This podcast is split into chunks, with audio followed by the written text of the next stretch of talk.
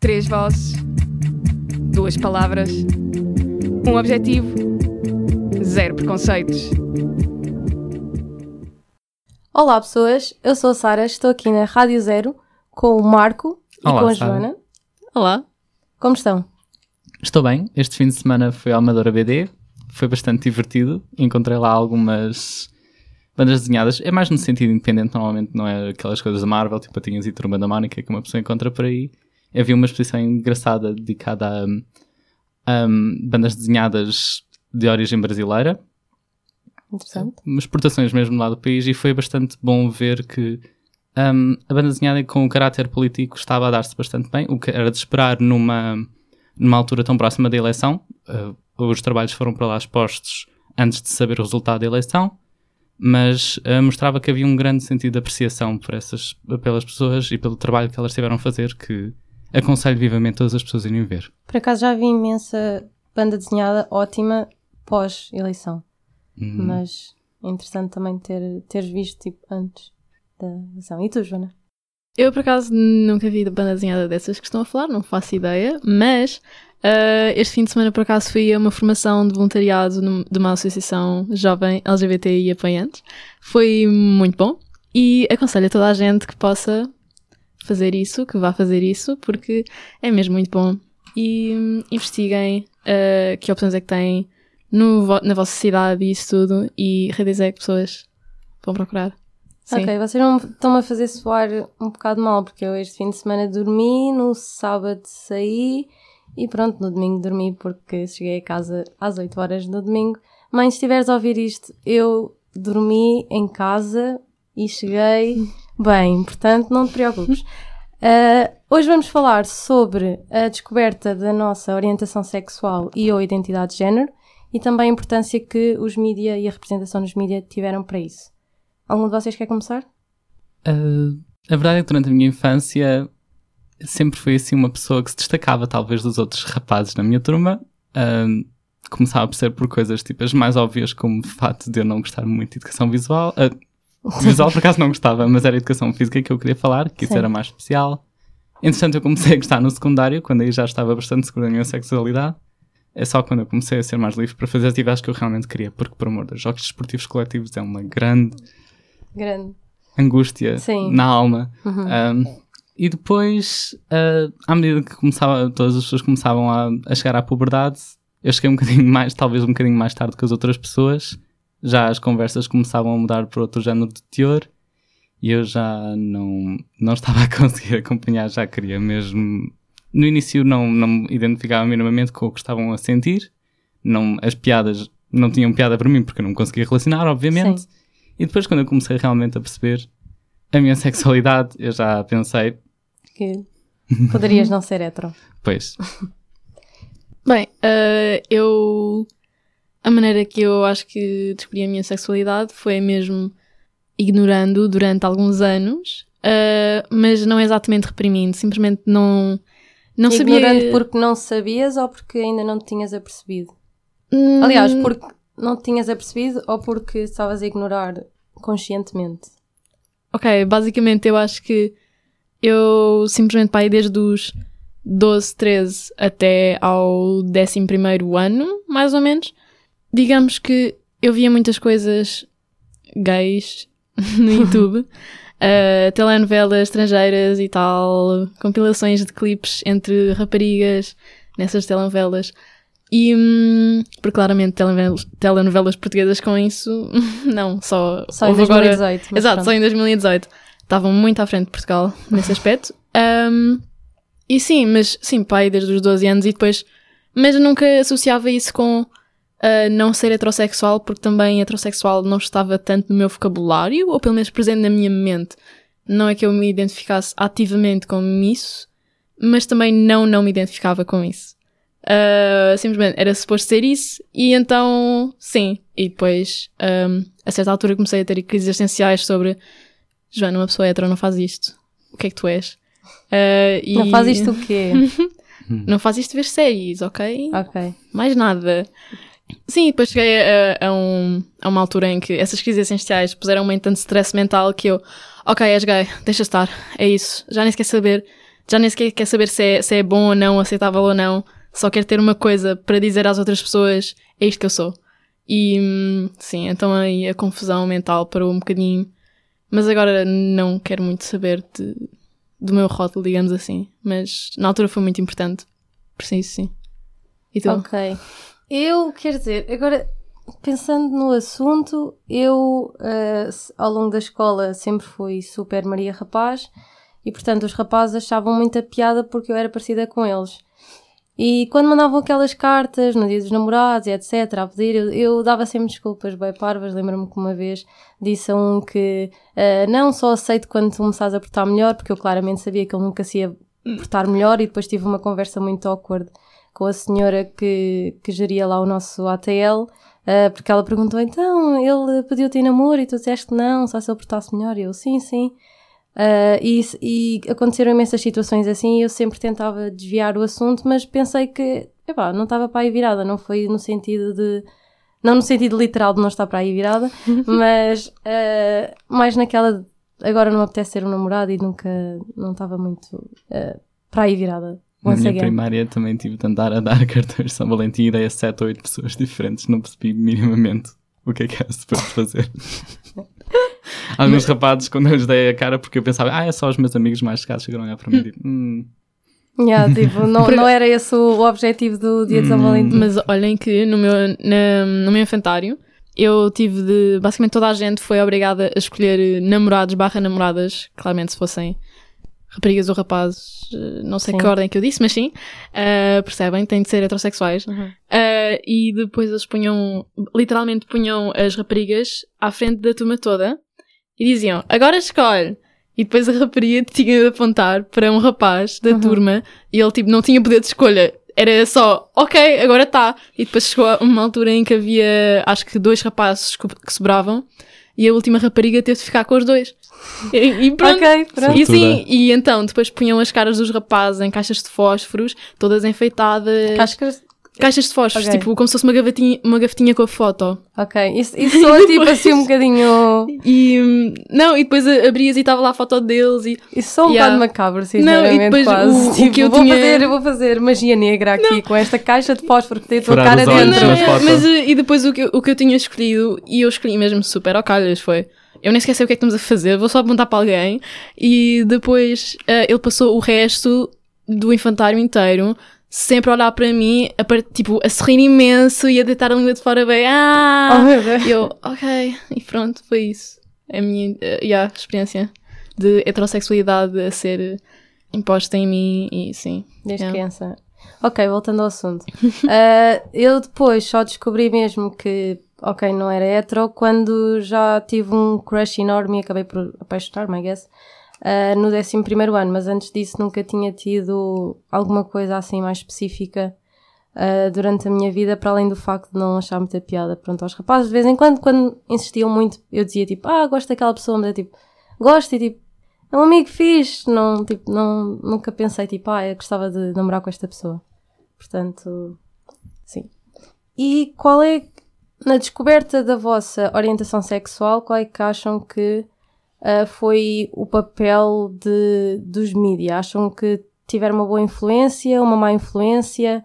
Ajudou-vos? Foi algo que se calhar deu aquele clique também ou ajudou a dar? Eu tenho que confessar que me ajudaria já desde bem cedo se eu pudesse ter tipo mais visto mais exemplos de pessoas com a minha sexualidade a viverem as suas vidas normais, a exprimirem os seus afetos. Na altura hum, foi até difícil para mim considerar a possibilidade de que sim, há pessoas que vão viver a sua vida inteira a gostar de homens. Eu tive as minhas primeiras crushes já no uh, sétimo, oitavos e nonos e na altura uh, não percebi bem o que é que estava a acontecer comigo e ainda não tinha sequer, considerado a opção de que já, eu posso vir a, a amar um homem e ela Sim. amar-me a mim e nós a termos uma vida bastante saudável juntos. E é uma opção viável. Sim. As histórias, na altura, os primeiros contatos que eu tive com pessoas homossexuais nos mídia eh, vinham sempre com alguma piada, tipo uma punchline em si, um, ou então, às vezes, uma história trágica com background, ou então um, um mecanismo, tipo um plot point para conseguirem, tipo, mostrar, pintar alguém como um herói ou não Sim. não havia. hum, nunca havia aquele protagonismo que era necessário para eu perceber, interiorizar lá desde sempre que yeah, isto é uma vida que Sim. isto é uma vida. E também sempre com, com o sentido, às vezes, também eh, de, de incluir comédia. Não sei se sentiste nisso, se sen- sentiste isso, mas eu sempre vi, por exemplo, homens gays muito representados daquela maneira muito estereotipada, super feminino, super sassy, eh, e sempre com aquela cena de ser a best friend da, da personagem principal, talvez, normalmente uma, uma rapariga.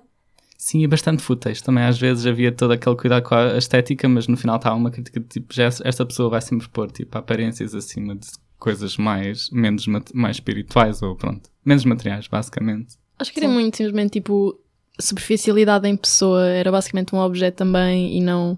Nunca era alguém com, com uma personalidade sequer, era uma personagem sem conteúdo. E. Yeah. Eu acho que pelo menos na, a mim, quando eu via ah, séries ou telenovelas ou coisas com lésbicas, Sim, no YouTube. o. Sim. Aos 12 anos. Sim. Uh, o problema era muito mais um, não a falta de conteúdo da personagem, digamos assim, era muito que acabavam por morrer, simplesmente. Porque hum, normalmente quando estavam incluídas, pelo menos, ok, nas séries que eu via, tendiam a ser as personagens principais. Porque sim, não sei porque é que eh, normalmente os gays eram sempre eh, personagens muito secundárias, quase extras no- nas coisas e Mas, Mas- o que viste, as personagens lésbicas eram a personagem principal ou eram das principais? Das principais, quer dizer, eu também só a ver as compilações de cenas delas, eu assumo claramente que são principais. Ok, Mas pois, nas também séries- só estás a ver os momentos importantes sim, para ti. Sim, mas também nas, nas séries, mesmo séries, portanto, que incluíam ah, raparigas lésbicas ou bis, eu acho que sim. Ou pelo menos filmes também. Mas é- sim, é aquela coisa, tipo, houve uma, uma, uma telenovela que eu vi espanhola, eu adorava aquilo, eu fiz binge watch daquilo com tipo 14 anos num dia de escola, acabei de ver tipo às 6 da manhã, foi uma das primeiras vezes que eu fiquei assim tão tarde acordada. Mas Fiquei vi morta. da série em si, não só da, dos momentos. Ah, gays. não, aí vi, vi só as, vi as compilações porque era no YouTube, claramente. Ok. E então, ahm, e sim, eu estava completamente apaixonada por aquilo. E eh, no final até se casam e foi mesmo um final feliz para toda a gente. Eu, oh meu Deus, sim! E depois, de repente, no último vídeo, exatamente daquilo tudo, a única coisa que acontecia basicamente era pós-casamento, ainda na festa do casamento, ah, uma das noivas, uma, yeah, uma delas leva um tiro, fica ensanguentada à frente da outra, a outra a tentar estancar a, a hemorragia, a, a- a que foi ahm, baleada a tentar cozer-se a si própria, acaba por Tentar morrer. cozer-se a si Sim, porque era, própria, ela era, ela era ah, a pessoa que cadáveres, coisas, you know? Tipo, Ok, que, que Ok. estuda no- crimes, Sim, polícia, estou a esquecer o nome. Ah, e, Forense.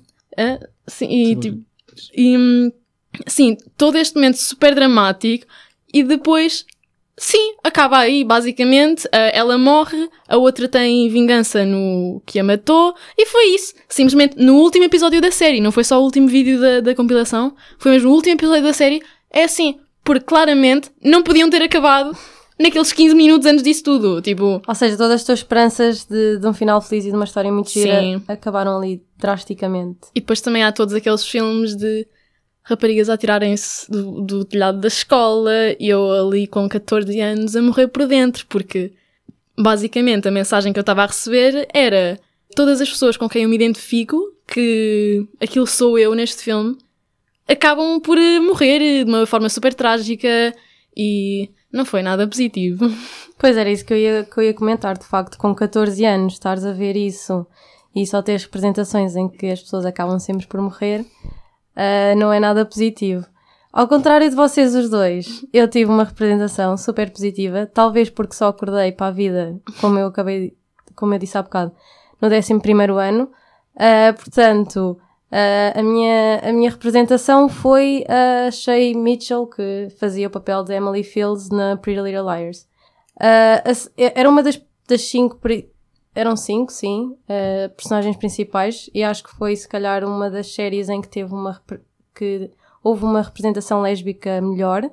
E sim, eu via ter nam montes de namoradas. Aquilo, a, a série passa-se numa cidade super pequena e é impressionante como é que ela encontra tantas lésbicas e namora com tantas lésbicas numa cidade tão pequena.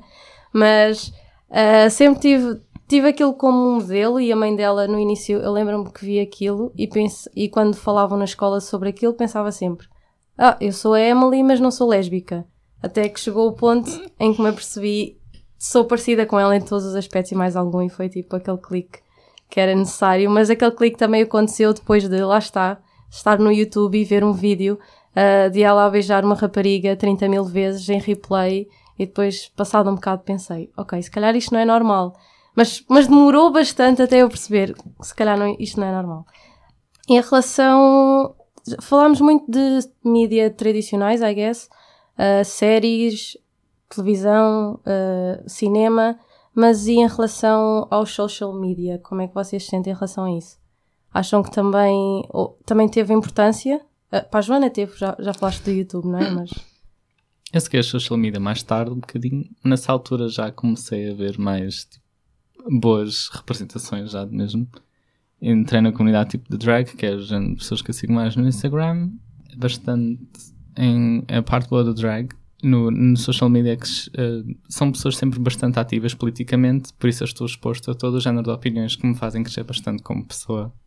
Sim, eu, para além do YouTube, digamos assim, uh, acho que a mim foi muito o Tumblr, porque comecei a seguir por causa de umas séries e isso, e depois de repente envolvi-me em toda uma. Não me envolvi, imergi-me. Sim, em todo um, um sub-Tumblr. Em, em, todo um Tumblr de. Um, sobre género, sexualidade, toda tipo a teoria queer, digamos assim.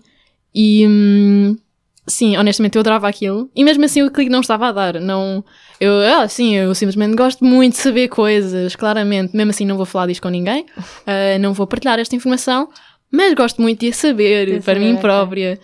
E hum, não sei, acho que também foi aí que eu comecei a duvidar de toda a minha identidade de género e da maneira que eu me expresso para os outros e da maneira que eu que eu apresento e sim. E depois concluí que, ok, sim, há muitos rótulos e são importantes para nos identificarmos. Como eu tinha dito, para mim na altura foi muito importante ter o rótulo gay para poder dizer às pessoas é isto que eu sou, e aquelas pessoas são iguais a mim, mas acho que cada vez mais estou-me afastando disso e estou.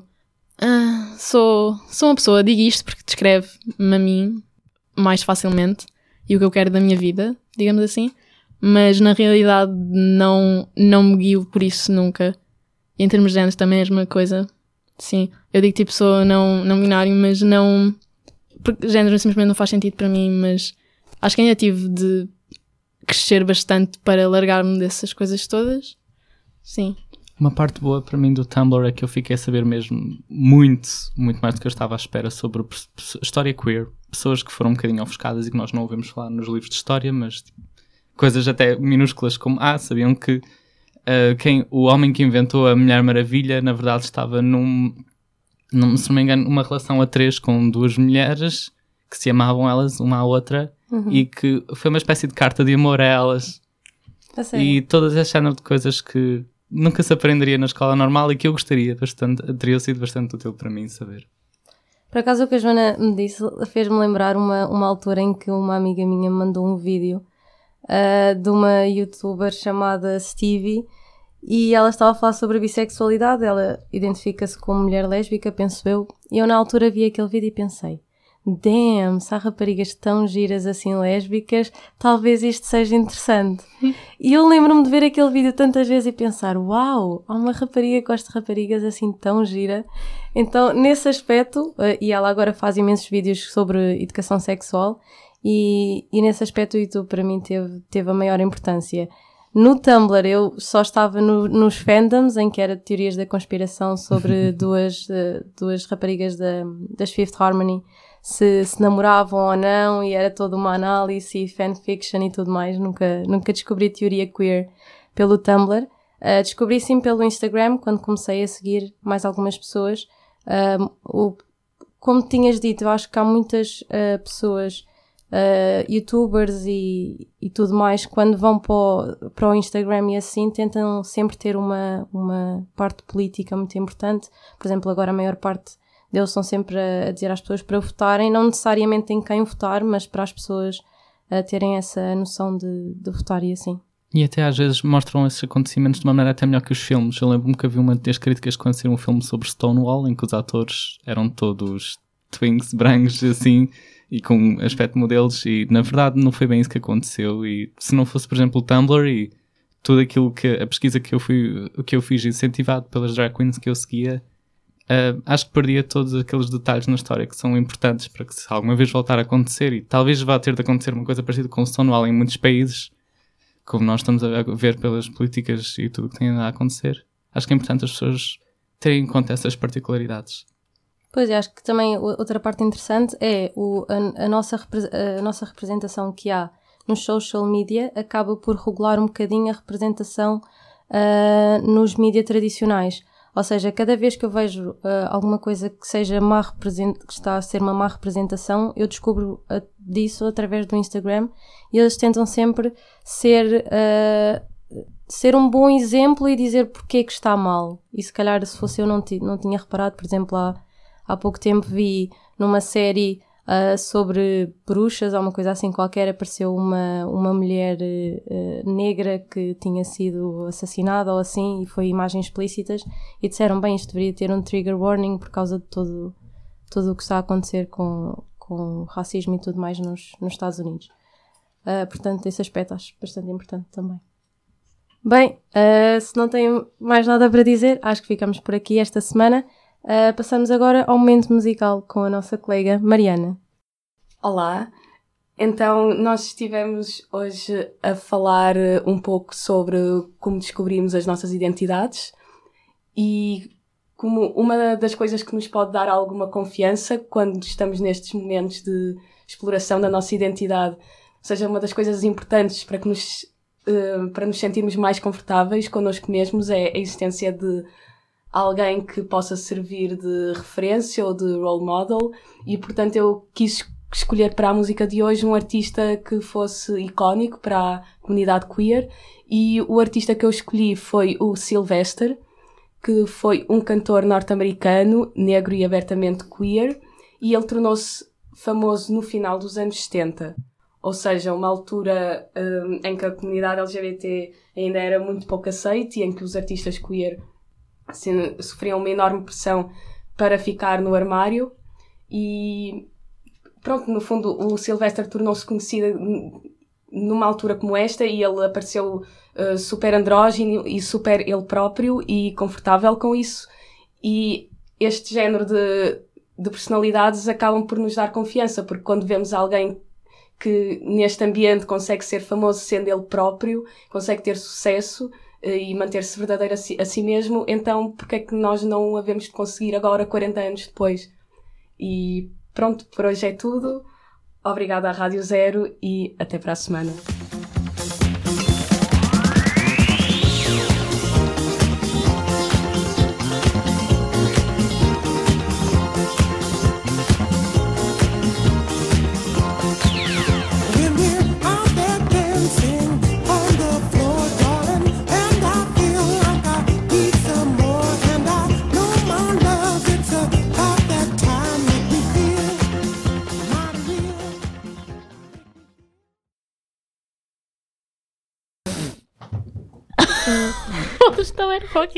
Atenção, isto não foi flatulência, foi o melhor programa da Rádio Zero.